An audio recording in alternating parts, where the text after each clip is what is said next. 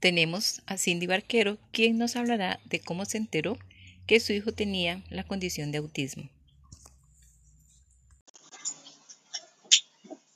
Hola Carmen, gracias por tomarme en cuenta.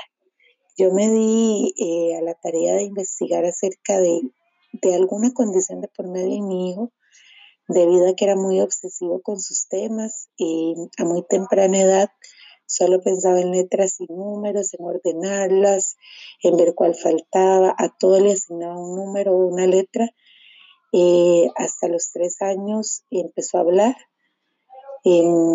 era bastante ordenado y meticuloso para todo y muy selectivo en la alimentación. Entonces, ese conjunto de características me hicieron eh, tomar la decisión de buscar un diagnóstico.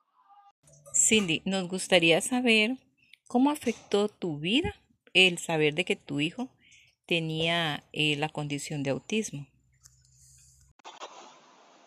Mi vida cambió no desde que tuve el diagnóstico, mi vida cambió pues desde que uno es mamá, ¿verdad? Desde que uno es mamá ya la vida le cambia y también pues uno tiene un como un paradigma o, o unas expectativas y donde uno siente que, que esa personita hace como lo contrario, otras cosas que uno no espera. Entonces empieza a preocuparse, pero sinceramente le digo que cuando yo recibí el diagnóstico fue muy positivo porque más bien representó un alivio, un alivio de saber que había una condición de por medio que simplemente con la atención oportuna podíamos sobrellevar.